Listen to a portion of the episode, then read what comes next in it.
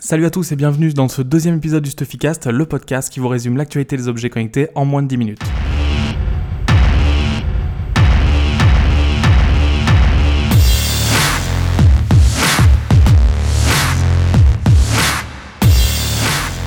Alors qu'est-ce qu'il y a eu comme actu cette semaine?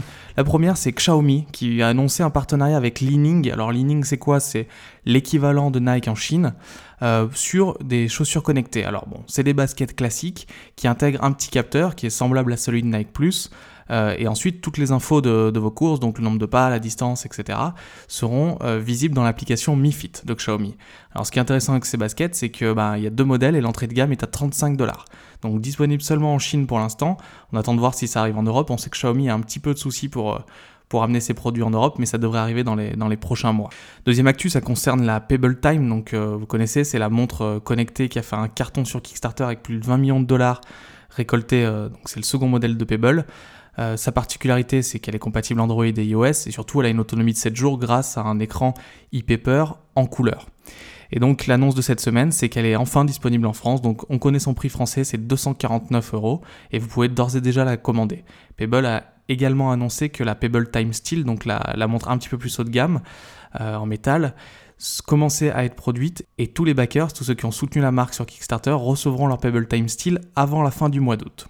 On vous a aussi sélectionné un projet Indiegogo sympa cette semaine qui s'appelle MicMe. Alors MicMe, c'est quoi? C'est un micro Bluetooth qui vous permet de capturer l'audio en qualité studio. Alors ça, c'est ce que dit la, campagne. Ce qu'on sait, c'est qu'ils ont rempli leur objectif avec plus de 250 000 dollars collectés. Euh, la particularité du MicMe, c'est que c'est un tout petit micro qui mesure 7 cm de haut. La batterie est annoncée à 7 heures, donc ce qui est excellent, et la mémoire interne à 16 Go.